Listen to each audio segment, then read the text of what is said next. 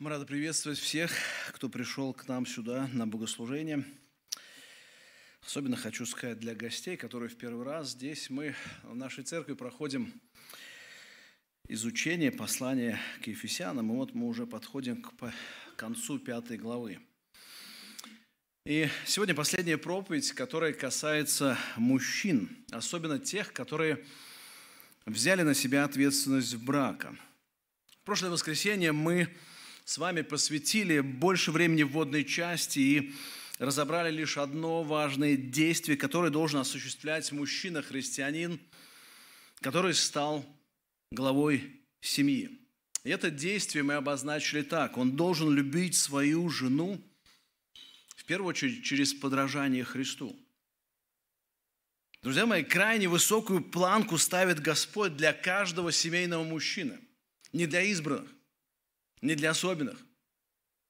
Для абсолютно каждого мужчины, кто вступил в брак, Господь ставит эту высокую планку. Эта планка определена, друзья мои, не людьми. Ее установил сам Бог, и ни у кого на самом деле нет права вот так взять и понизить эту планочку. Я вспоминаю один случай, когда я учился в школе – я помню, весь класс написал промежуточный экзамен ниже среднего. Ну, так было. Может быть, кто-то помнит у вас, что-то подобное было. То преподаватель, оценив, что где-то загвоздка все-таки не столько у детей, сколько была в преподавании, решил снизить планку в требованиях и поднять успеваемость и поднять успеваемость учеников. Что она сделала? Она, по сути, посмотрела все оценки и которые были чуть выше среднего, она определила их как самые высокие. А у кого было неудовлетворительно или близко к тому, стало на самом деле удовлетворительно и хорошо. Итак, по сути, исправлен был недочет в преподавании и в усвоении материала учениками. Преподавателю, по сути, урок о методах его преподавания, а ученикам была радость, что не придется пересдавать предмет. Друзья мои, так бывает, когда снижается планка в требованиях. Например, кто-то может взять и выбрать нескольких мужчин из церкви, ну, благочестивых мужчин, и сделать их образцом для подражания, и тогда все остальные, кто слыл безответственным, вообще станут даже ничего.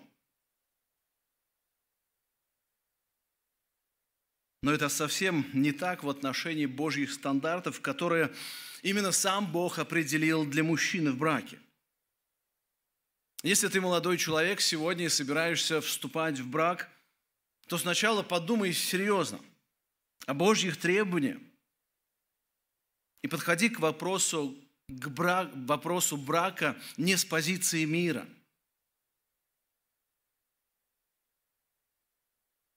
а с позиции Божьей. А позиция мира такова. Надо попробовать отношения с девушкой, а если не получится, то найдется другая. У парня, который собирается вступать в брак, по сути, должен лежать в кармане один билет на станцию «Женитьба». Нет права у него покупать несколько билетов. Это как револьвер, заряженный только одним боевым патроном. Один выстрел. И нужно не промахнуться в своем решении выбора, потому что есть опасность потом всю жизнь мучить свою половинку своими сомнениями и, как называют сегодня, мозговыеданием. У меня подчеркнуто красным это слово, потому что его нет в русском языке в отношении правильности брака. Итак, друзья мои, если вы в браке, ваш стандарт мужества – это Христос. Не больше, не меньше – если вы дотягиваете до Христа, то вы всего лишь делаете, что должны были сделать. Нет в этом высоких заслуг.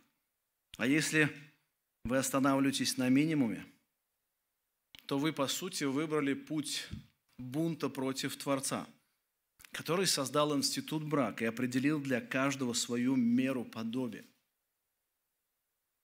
Давайте мы начнем читать весь текст к мужьям и особенно остановимся на 28 и 29 стихе. Мужья, любите своих жен, как и Христос возлюбил церковь и предал себя за нее, чтобы осветить ее, очистив баню водную посредством слова, чтобы представить ее себе славную церковью, не имеющей пятна или порока или чего-либо подобного, но дабы она была святая и непорочна. И в прошлый раз мы достаточно подробно говорили о том, как муж должен заботиться о своей жене. А в последующих стихах мы видим с вами еще одно действие, которое должен делать муж. Это ценить свою жену в подобие того, как мы заботимся о своих телах. И по сути второе действие, которое должен совершать муж, это любить свою жену как свое тело. 28 стих. «Так должны мужья любить своих жен, как свои тела. Любящий свою жену любит самого себя. Ибо никто никогда не имел ненависти к своей плоти, но питает и греет ее, как и Господь Церковь. Потому что мы члены тела его, от плоти его и от костей его». Вот в этом тексте описан образ мужчины, который заботится о себе самом – Как вы знаете, в реальной жизни есть масса примеров неряшливости мужчин, не так ли? Есть много мужчин, от которых не просто дурно пахнет, от них откровенно несет. Кажется, что они не только не любят свои тела, они еще не уважают людей вокруг.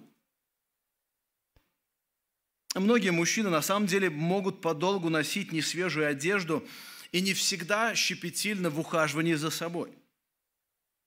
И проще, на самом деле, переносят грязные части своего тела, чем многие женщины. Несмотря на такого мужчину, не возникает желания, чтобы он стал эталоном в заботе о жене, не так ли? Но апостол на самом деле здесь выделяет два важных элемента, которые есть у каждого, абсолютно каждого мужчины.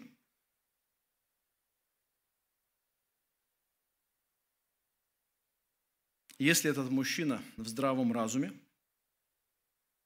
если этот мужчина действительно понимает связь с реальностью, то, по сути, две важные части, которые мы видим с вами – есть в потребности у каждого мужчины – это питание и удовольствие.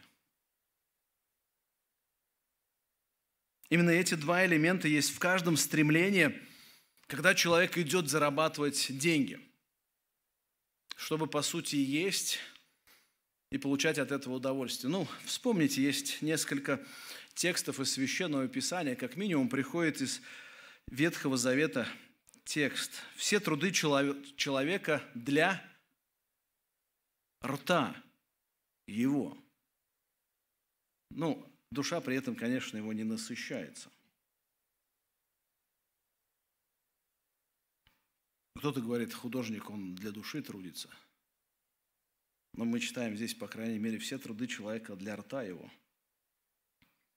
Луки, 12 глава, 19 стих, если вы помните притчу, которую рассказывает Христос об одном богаче, который собрал огромнейший урожай. Он там сломал старые житницы, построил новые, побольше, вместительнее, туда все, весь урожай загнал. И там написано дальше, «И скажу душе моей». Вот этот человек, который собрал много урожая. «Много добра лежит у тебя на многие годы. И он говорит, покойся, и что делай дальше? Ешь, пей. Ну, по сути, просто кушай. И что делай еще? Правильно, от души веселись. То есть эти тексты говорят именно о том, на что многие люди хотят тратить свои финансы. Держите в фокусе вот эти два элемента, о них мы поговорим буквально через один стих. А сейчас давайте вернемся к 28 стиху и оттеним то, что в заботе о своей жене мы, мужчины, должны делать. Здесь важно играть. Грань какая? Не переставать заботиться о ее разных нуждах. В прошлый раз мы говорили о главной нужде женщины – это духовная нужда, да, и мужчина должен действительно заботиться о своей жене, освящая ее Словом Божьим, очищая ее. Здесь 28 стих. «Так должны мужья любить своих жен, как свои тела. Любящий свою жену любит самого себя». Друзья мои, в первую очередь, когда мы говорим о заботе о своей жены, да, своей жены, заботы, в заботе о ее разных нуждах, нам действительно нужно научиться отличать, что есть подлинно нужда, а что есть прихоти, или даже, я бы сказал, вредные похоти –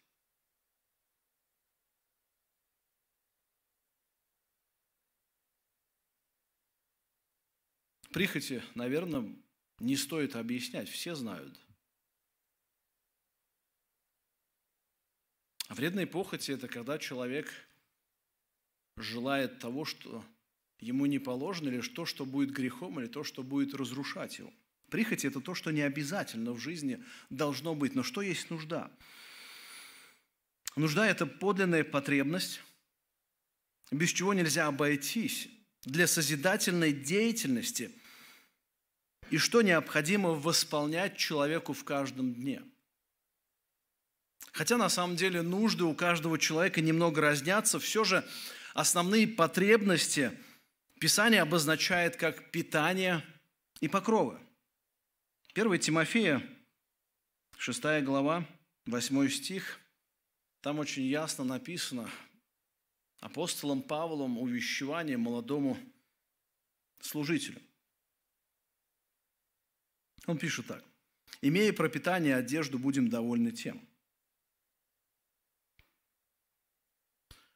В оригинале, если вы посмотрите, то там написано так. «Имея пропитание и покровы во множественном числе, будем довольны». Пропитание на самом деле это необходимый рацион, чтобы жить и правильно функционировать. Еще раз, пропитание это необходимый рацион, чтобы жить и правильно функционировать. На самом деле человеку не так много нужно, чтобы правильно функционировать. Не так много нужно в питании, чтобы быть эффективным и поддерживать свою жизнь. Слово «покровы» сюда включается как одежда. Речь идет о защите своего тела от холода и от внешнего воздействия, и чтобы нагота была прикрыта. И второе, покровы – это возможность обитания тела в неком пространстве, где есть защита от внешних угроз, и речь идет о жилье человека. Но чуть позже мы еще коснемся этого вопроса. Вот в 25 стихе есть призыв к мужчинам или к мужьям любить своих жен, подобно тому, как Христос возлюбил церковь и на самом деле, если вы так внимательно посмотрите, это по сути похоже на первую заповедь, о которой говорит Христос. Возлюбить Господа Бога всем сердцем своим, так возлюбить Господа, чтобы быть готовым к сердечному послушанию Ему, то есть Христу или Богу во всем, даже в сфере брака.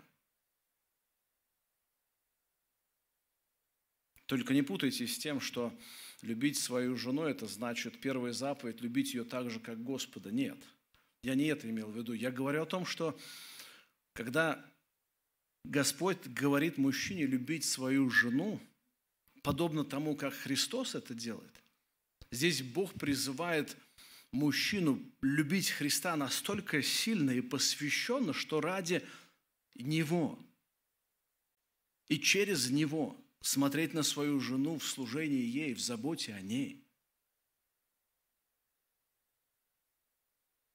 В 28 стихе Павел привязывает любовь мужа к жене, по сути, ко второй заповеди Христа «возлюби ближнего своего, как самого себя».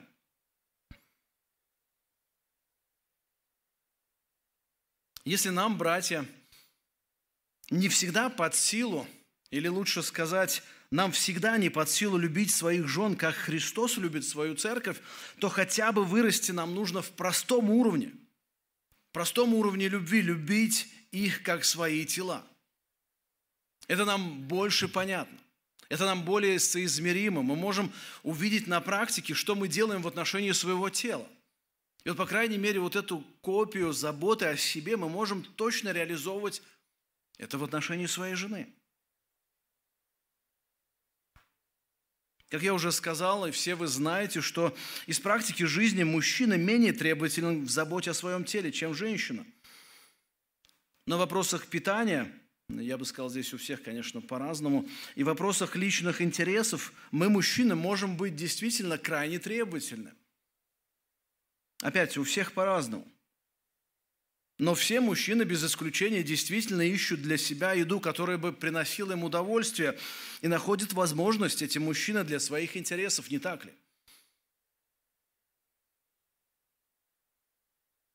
Маленькая деталь.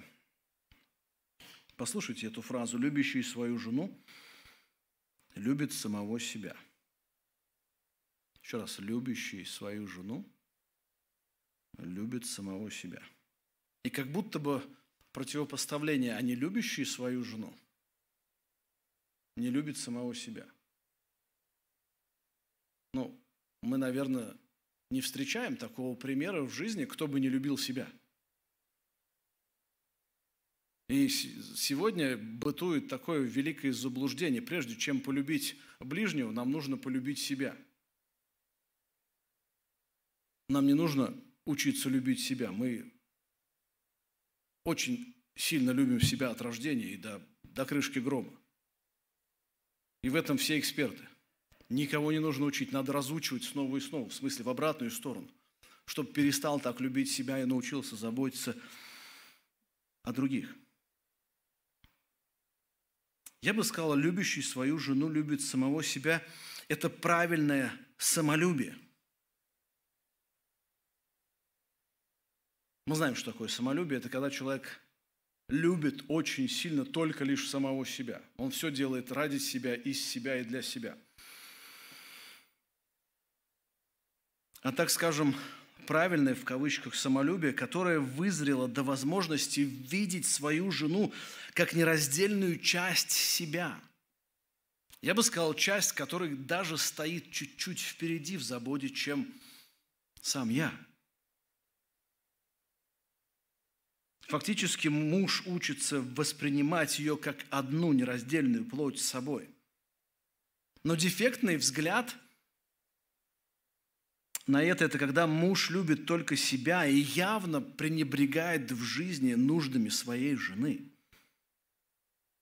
По сути, заботливый муж будет лучше отдавать своей жене, а не брать себе. То есть в его голове или в его сознании будет ясное понимание, вот это я хочу делать себе. Или чтобы ко мне это пришло. И вот здесь он будет анализировать и понимать, что нужно чуть-чуть сдвинуть приоритеты в отношении своей жены, чтобы лучше было для нее. Если муж больше заботится о себе в духовном плане, в сфере эмоций и чувств, в физическом питании, одежде, здоровье и прочем, то он на самом деле не усвоил вот эту истину, любящий свою жену, любит самого себя – если человек небрежен в заботе о своей жене, то он выказывает, по сути, всем свою недалекость по причине отсутствия здравого смысла.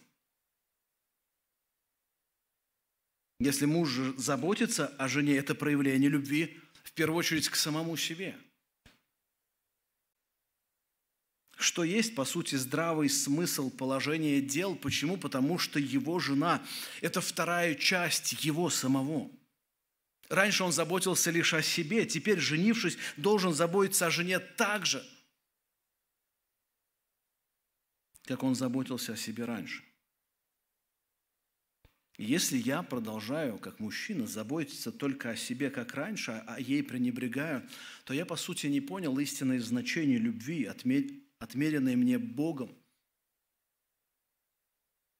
И в 33 стихе, чуть ниже, апостол Павел еще раз скажет, «Так каждый из вас долюбит свою жену, как самого себя».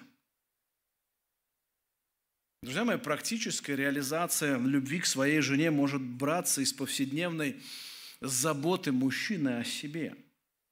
Только здесь важно учитывать на самом деле особенности женской сущности, помня, что она тоже человек, немного с другими оттенками похожих потребностей, как и у мужчин. Еще одна грань, которую мы с вами здесь читаем в этом тексте. Заботиться об ее здоровье, об ее эмоциональном состоянии. Смотрите, ибо никто никогда не имел ненависти к своей плоти, но питает и греет ее, как и Господь Церковь, потому что мы члены тела Его, от плоти Его и от костей Его. Послушайте, как пишет о главенстве мужа над женой в вопросах попечения и заботы о жене Иоанн Златоуст в Гамилях на послание к Ефесянам. И он пишет так, «Не видишь ли, что голова не столько местом возвышается над остальным телом, сколько своим попечением о нем, подобно кормчему, управляя им. В голове находятся и телесные, и душевные очи. Оттуда сообщается им сила зрения и способность водительства. Все остальное в теле назначено для служения, а голова служит для того, чтобы управлять. Именно голова должна трезво и здраво оценивать и понимать, что будет лучшим для всего тела, и принимать правильные решения, что будет нужно телу в питании и заботе. На самом деле, как вы знаете, человеческий облик теряют те, чей разум обременен разными ложными учениями, влиянием нечистых духов или просто лишен здравого мышления. А по сути, на самом деле, каждый нормальный и здоровый человек, он заботится о своем физическом теле. И эта забота выражается прежде всего в питании и поддержке своего здоровья.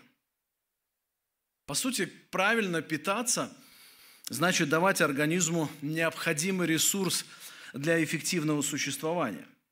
Как вы знаете, сегодня индустрия питания направлена на сверхприбыль любой ценой, а не на здоровье людей. И на нас с вами лежит большая ответственность быть рассудительными в том, чем мы с вами питаемся. И вот из этого текста мы видим, что ответственность за питание в семье возложена на мужа. Друзья мои, это не имеется в виду, что муж должен хорошо готовить. Я знаю, что в некоторых семьях это вишенка на торте мужественности. Здесь речь идет об ответственности за материальное обеспечение семьи, которое возложено Богом на мужчину. Если мужчина является здоровым физически и умственно, то он должен осознавать, что Бог ему, именно ему отводит ответственность добытчика в семье. Пропитание в семье – это точно ответственность мужа. Конечно, друзья мои, жена может быть помощником мужа, может быть даже эффективнее его помогать в вопросах обеспечения своей семьи. Все же, все же мужья должны помнить о том, что материальное обеспечение семьи – это в первую очередь ответственность здорового мужчины. Я знаю некоторые примеры в жизни богобоязненных друзей, верующих, где жены действительно зарабатывают гораздо больше мужей.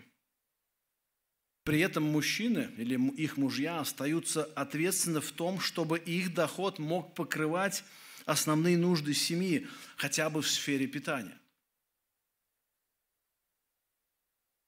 Если семья решает, что жена может помогать мужу в заработке, при этом не в ущерб отношениям со своими детьми и с мужем, то это хорошо их решение. И надо быть чувствительным и чутким к тому, чтобы это не переходило дальше в обузу и тяжесть для жены. Если жена справляется со своими прямыми обязанностями, то это решение конкретной семьи. Но это должно быть под руководством мужа.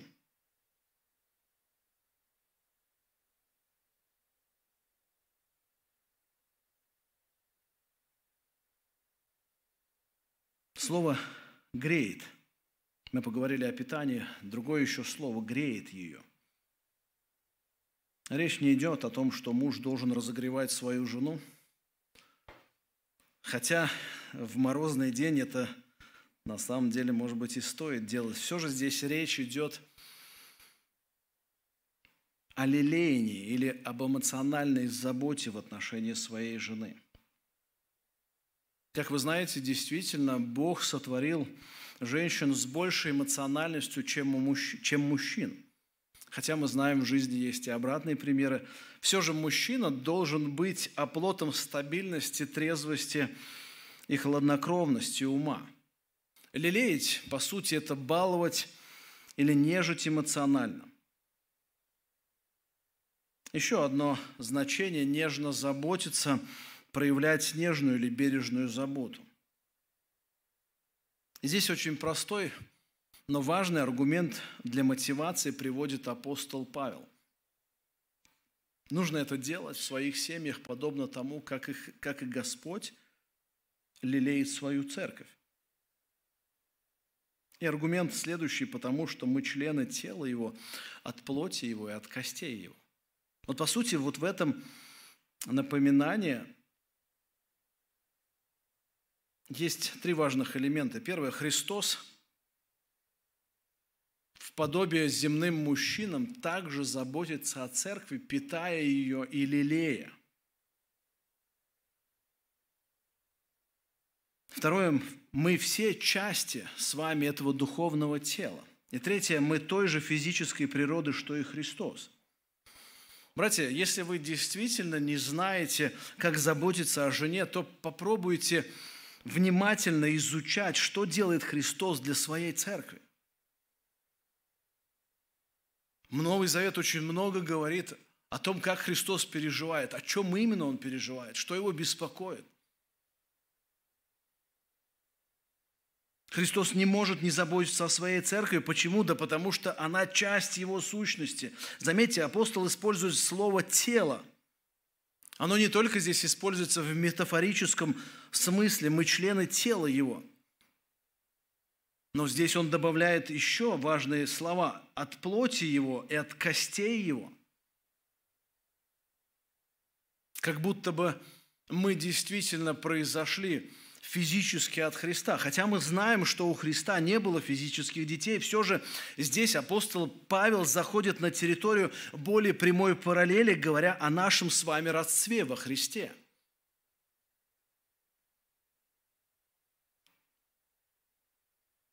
Интересно, что муж и жена до определенного момента времени – это абсолютно чужие люди друг другу.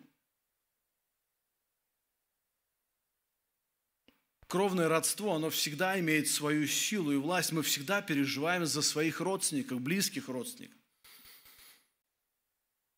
Но так Бог определил, что абсолютно чужие люди друг другу в какой-то момент становятся гораздо ценнее, гораздо выше, гораздо ближе,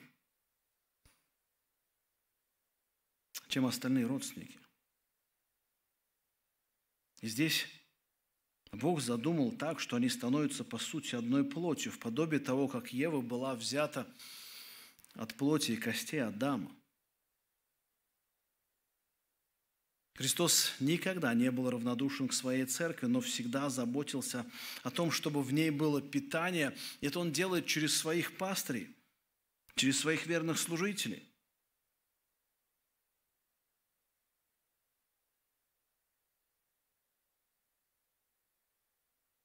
Братья, нам важно помнить, что мы не должны быть потребителями от своей жены. Помню, что у одна мысль вот в эту копилку. Нам нужна ровость. И на текст Колоссянам 3.19. «Мужья, любите своих жен и не будьте к ним суровы». Вот это слово «суровость» крайне нагружено, эмоционально нагруженное слово, которое, по сути, означает огорчать, ожесточать, даже делать горьким.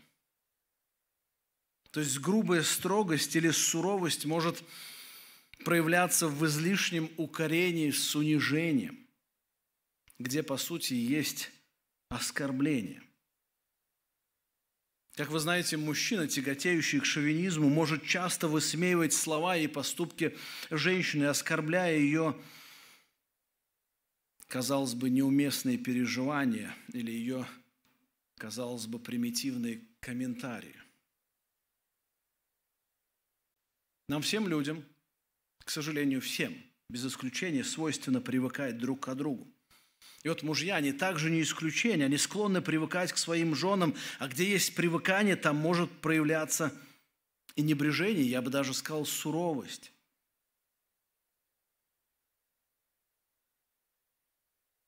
Каждая семья, конечно же, индивидуальная, нет шаблонов. Где-то жены могут действительно вести себя не совсем по-взрослому, без определенной ответственности, и там нужна корректировка мужа, даже порой строгая корректировка. Это не должно быть повседневной практикой жизни вот в зрелых или партнерских взаимоотношениях. Мужья, нам важно отличать, где жена действительно не понимает своих промахов, а где она ленится в своей ответственности и своих обязанностях. И вот форма глагола в этом тексте указывает на то, что суровость, она не должна быть в поведении мужчины как норма или как образ жизни. То есть, по сути, мужья не должны характеризоваться как суровые люди в отношении своих жен, но любящими мужья, мужьями.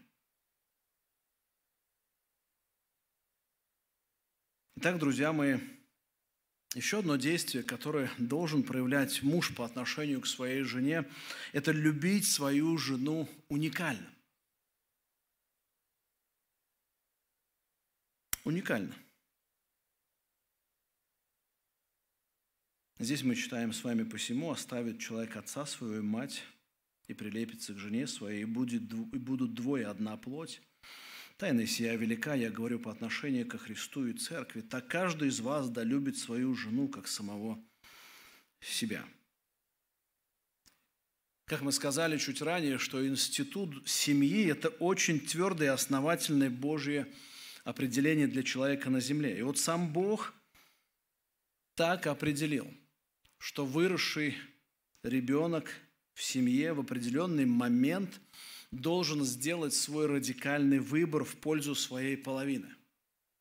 И при этом что он должен сделать? Он должен оставить своих родителей. Что значит оставить своих родителей? Это, по сути, выйти из-под власти одного института, где дети должны быть послушны родителям, и перейти в новый институт семьи, где установление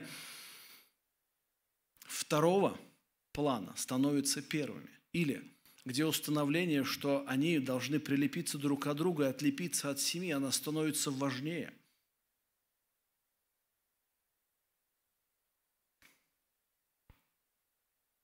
Давайте посмотрим, посему оставит человек отца свою и мать.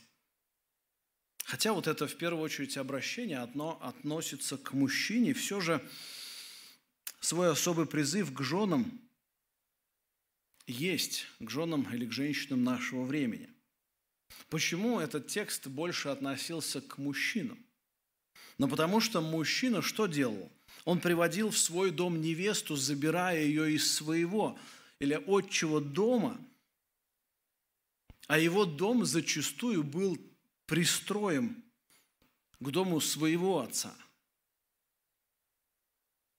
И поэтому, забирая молодую девушку из своей семьи он приводил близко или территориально близко к своей семье. И вот была опасность, забрав ее из одной семьи, самому остаться прилепленным к своей семье и не прилепиться к ней. То есть остаться в повиновении у своего отца, если ты особенно пристроил к дому отца свой пристроек, то здесь, конечно же, будут править условия отцовские. Но сегодня много женщин на самом деле остаются прилеплены к своим родителям или своим мамам. Пуповина матери к дочке чаще растягивается до нельзя, чем у сыновей с мамами, но при этом не режется эта пуповина. Новая семья, она должна на самом деле сознательно оставить своих родителей, оставить, чтобы созидать свое – Оставить не значит забыть, а значит выйти из-под власти и контроля. Оставить это значит выйти из-под послушания родителей и войти в новые отношения со своей женой и мужем.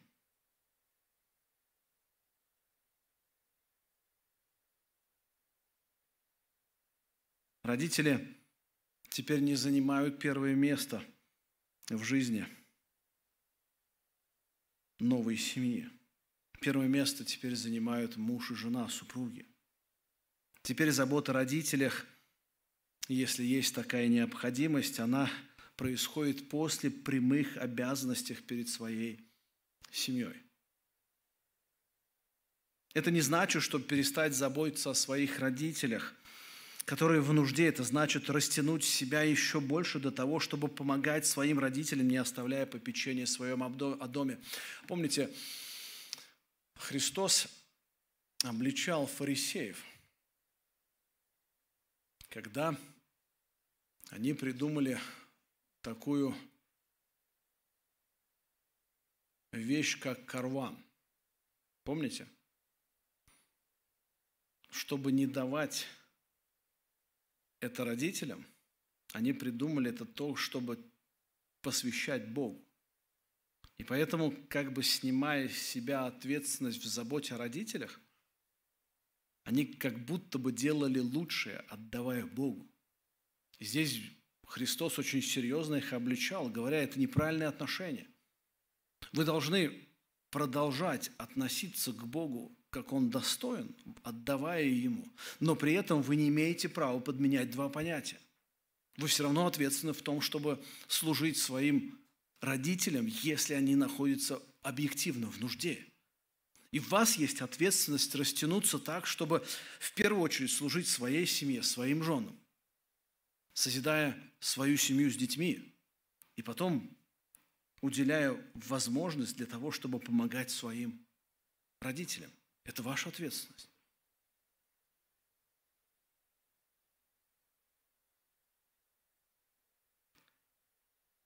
Не подменяя понятия. Вторая грань очень важная – это прилепиться к жене. И прилепиться к жене своей. Если вы, друзья, или кто-то один из вас не отлепился или не оставил своих родителей, то у вас мало шансов прилепиться друг к другу. Почему? Очень просто. Потому что не оставив родителей, вы внесли в ваши дома или ваши квартиры, ваши спальни ваших родителей. И они, по сути, будут мешать вам в формировании новой уникальной семьи. Они будут мешать не потому, что они плохие или злые. Нет. Потому что они формировались совсем в другом поколении, чем вы. Это реальность. Более того, у них другой взгляд на каждого из вас. Они видят ваши слабые стороны, они видят сильные, они видят проблемные зоны – они по-разному читают своих детей и их половинах при разных обстоятельствах, и они склонны вставать на чью-то сторону и чаще всего на чью. Ну, естественно, это моя кровинушка.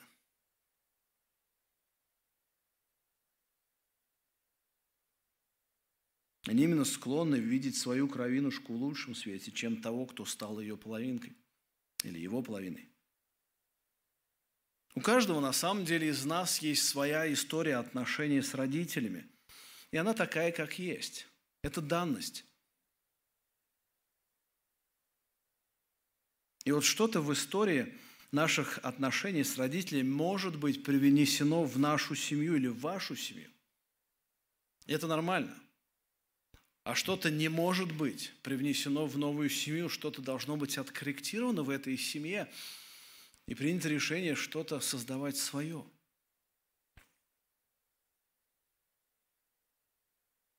У нас, по сути, у каждого в семье должен быть сформирован свой клей друг к другу. Без правильного оставления родителей получится очень слабый клей для созидания своих отношений в браке. Поэтому, друзья мои, простой вывод. Каждая семья, каждая новая семья должна иметь, так сказать, бытие независимое от родителей, чтобы развивать свой клей, который будет надежно держать узы брака. Мужья, в первую очередь на вас лежит ответственность быть таким человеком, который вышел из-под зависимости своих родителей. Как физическая зависимость, эмоциональная, духовная. Так он должен дальше повести свою жену таким же путем, чтобы она также вышла из-под зависимости от своих родителей. Еще одна грань очень важная, которую мы здесь с вами читаем. В браке нужно стать одной плотью, и будет двое одна плоть. Интересно, здесь не написано, и станут двое один дух. Ну, где бы подчеркивалось больше духовное единство, которое должно быть в семье. Хотя мы всегда говорим с вами, что первое, самое важное условие, когда молодой человек обращает внимание на молодую девушку, и мы Писание читаем с вами, что они должны быть в Господе. То есть это духовное основание у них точно должно быть. Без него дальше созидать брак не получится эффективно. Почему? Да потому что нет одного авторитетного проекта семьи. Вот когда один верующий, второй верующий, у них есть один проект семьи, они стараются по нему созидать. Это правильно. Но заметьте, здесь не написано «и станут один дух». Более того, здесь не написано «станут одной душой» где был бы, по сути, сделан акцент на ценностях души и ценностях отношениях, ну, к чему бы то ни было. Вот они одинаково мыслят, вот у них одинаковые или как бы больше интересы друг с другом есть, похожие рассуждения, ментальность. Но текст здесь говорит, что они станут одной плотью. Двое – одна плоть. Они все равно вроде два разных человека, два отдельно существующих человека. Но здесь Писание говорит о чем-то крайне важном. Что это значит? Писание, друзья мои, определяет только супругом стать одной плотью, что подчеркивает, по сути, уникальность отношений между мужем и женой. Никто не может стать одной плотью с другим человеком в глазах Божьих, кроме мужчины и женщины. Мужчина, вступающий в интимную связь с женщиной вне его брака, становится одной плотью в отношении блуда. И мы читаем с вами в Коринфянам, смотрите, написано, апостол Павел серьезно обличает людей, которые свободно относились к тому, чтобы позволять себе сексуальную связь вне брака. Здесь он пишет категорично, или не знаете – что совокупляющийся с блудницей становится одним телом с ней. И он приводит какой аргумент? Ибо сказано, два будут одна плоть. Мужчина, вступающий в особую физическую связь с женщиной, становится с ней в подобие одной плоти. И вот если это физическая связь вне брака, то это преступление против Божьих определений. Именно Бог так создал и определил, что мужчина и женщина, они разные физически. И определил то, что один мужчина и одна женщина могут стать одной плотью, где будет особое физическое единство, что станет, по сути, неотъемлемой частью любого законного брака.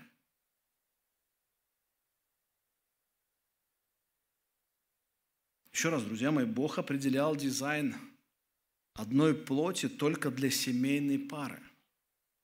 Муж и жена. Но не для кого более. Мужья, вы должны помнить об этих уникальных отношениях,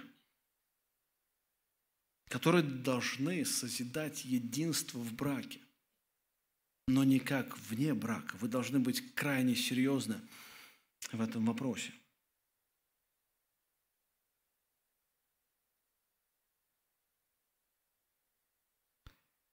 Еще, где подчеркивается особое уникальное отношение, это в послании апостола Петра. Там написано, что мужья должны научиться обращаться со своими женами благоразумно. Также и вы, мужья, Обращайтесь благоразумно с женами, как с немощнейшим сосудом, оказываем честь, как с наследницам благодатной жизни, дабы не было вам препятствий в молитве. Давайте еще раз мы взглянем на седьмой стих, только я прочитаю его в дословном переводе. «Подобно мужья, живущие вместе с пониманием, как более слабым сосудом женским, с пониманием или благоразумно. Идея очень простая. Муж должен помнить, что женщина или его конкретная жена, она создана более слабым, чем он. Но это объективная, очевидная реальность. Этот текст говорит нам о том, что мужчина – это слабое существо. Но женщина – она гораздо слабее его. Ну, это простая математика. Конечно, друзья мои, есть исключения среди женщин, которые коня, как мы знаем, на скаку могут остановить и даже в горящую избу войти. Но все же подавляющее большинство женщин гораздо слабее мужчин. Если, конечно же, не стараться сравнивать слабого, самого слабого мужчину с самой сильной женщиной. Все-таки, если подбирать одинаковую категорию сильный мужчина, сильная женщина, слабый мужчина, слабая женщина, и всегда в этих категориях женщина будет принципиально слабее. Сегодня век подмена понятий. Вы знаете, э, в соревнованиях начинают участвовать, в женских соревнованиях начинают участвовать псевдомужчины, они, конечно же, выигрывают – и естественный бунт в душе, и негодование у женщин, которые действительно были крайне сильны среди женщин и могли бы взять медаль, они ее не получают. Справедливо. А перевернутое сознание или искаженный ум сегодня говорит, да нет, он же тоже женщина, поэтому и взял первое место.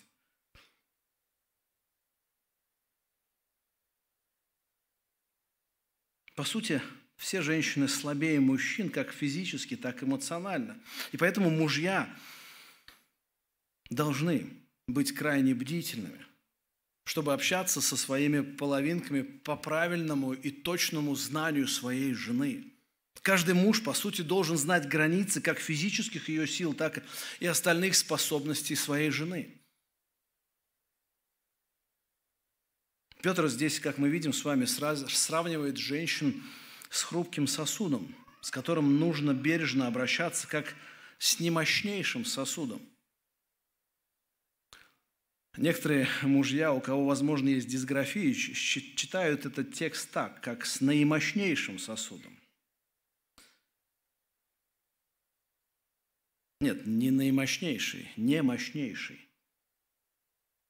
То есть намного немощнее, чем мужчина – это не совсем противопоставление здесь, в этом тексте, что мужчина сильный, она крайне слабая. А здесь идет сравнение один немощный, второй более немощный.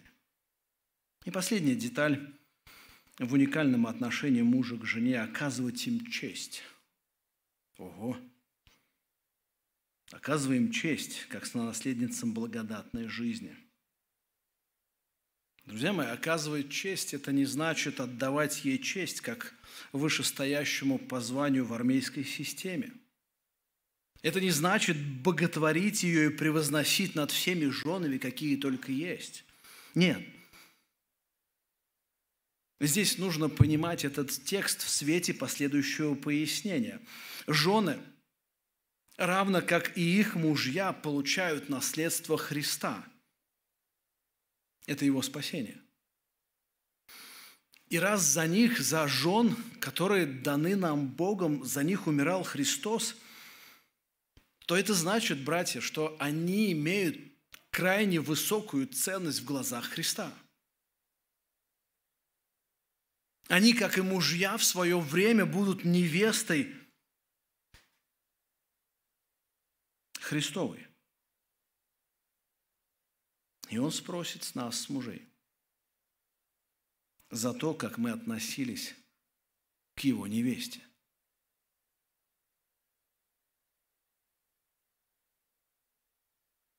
Относились ли мы к ним как к сонаследницам, то есть имеющим наследство в благодатной жизни со Христом, или как к своим собственным женам по своим прихотям? Если я, как муж, понимаю, что моя жена равноценная в глазах Божьих, как и я, то я буду воспринимать ее как Божий подарок, которым нужно действительно всегда дорожить и всегда ценить, не привыкая к нему и не пренебрегая.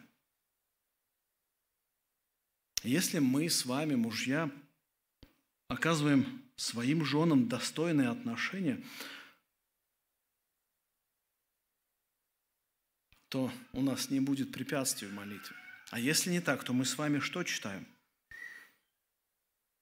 Вам нужно к ним правильно относиться, дабы не было вам препятствий в молитвах.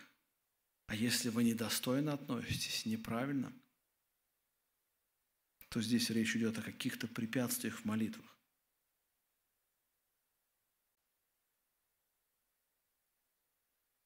С одной стороны, наши молитвы могут быть оставлены без ответа, лишь по одной причине, что мы неправильно относимся к, нас, к сонаследницам благодатной жизни, и Христос дисциплинирует нас через такое препятствие в сфере наших просьб и наших молитв к Богу. Он будет обличать нас Духом Святым, когда мы приходим к Нему в молитве, так как нам кажется иногда, что как будто ничего и не произошло, как будто все обычно, я же не перешел границы, как мне кажется, но приходя пред Господом в молитву, мы будем действительно осознавать, что Бог обличает сейчас меня в данный момент. Я был неправ. И мужья это знают.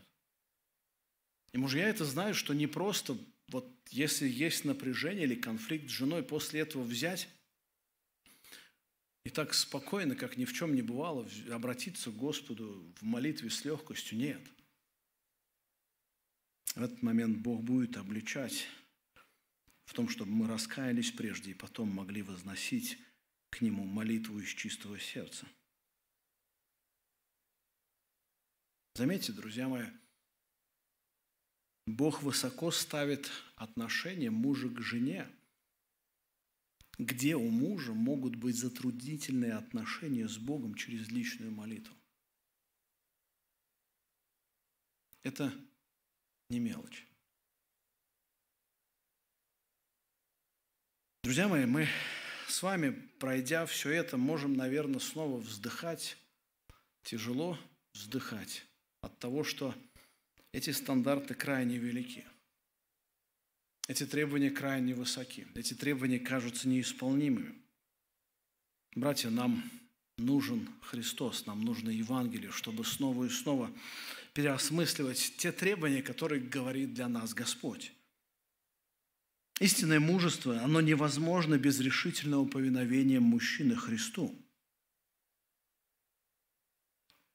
Здесь мы с вами на протяжении двух богослужении рассматривали три важных действия, которые должны делать мужчины. Первое – любить свою жену через подражание Христу. Он наш ориентир. Не забывайте про эту важную первую часть. Вы не сможете быть эффективными мужьями, если вы не посвятите свою жизнь подражанию Христу. Пусть это никогда не станет последним в вашей жизни, пусть оно остается первым. Второе. Помните, что любить свою жену вы должны как минимум как свое тело.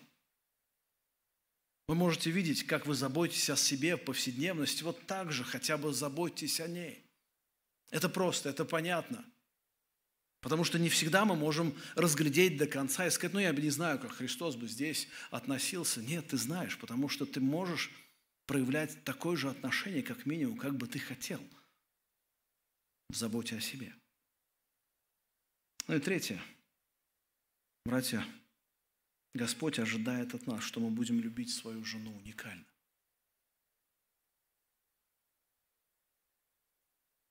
Это особая привилегия – жить в браке.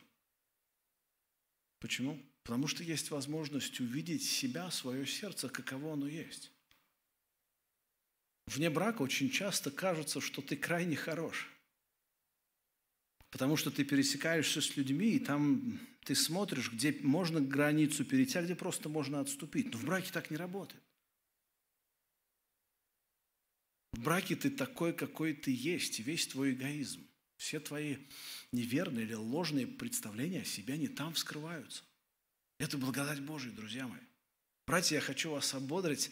Брак – это возможность вырасти в настоящее мужество. Перестаньте смотреть на свою жену, как на, та, которую, на ту, которая пилит бесконечно, или выедает мозг, или крайне привередливая, или крайне нездраво оценивающую вас. Начните смотреть на своих жен, как на Божий подарок.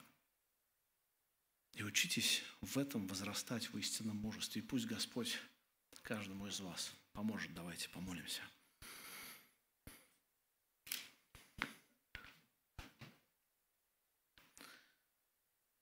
Господь и Бог наш, мы искренне благодарим Тебя за то, что Ты дал нам возможность сегодня вот так еще раз взглянуть на те обязательства, которые ты ставишь перед нами,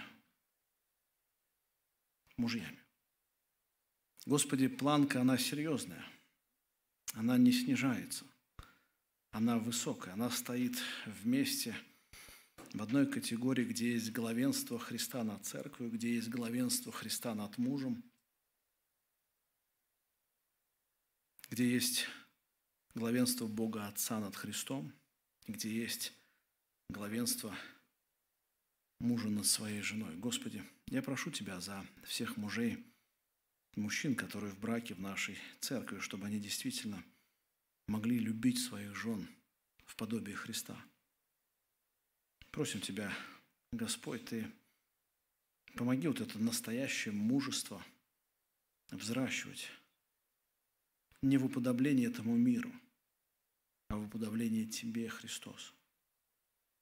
Помоги нам в том, чтобы наши браки, они действительно отражали тот дизайн, который Господь задумал для Божьих семей.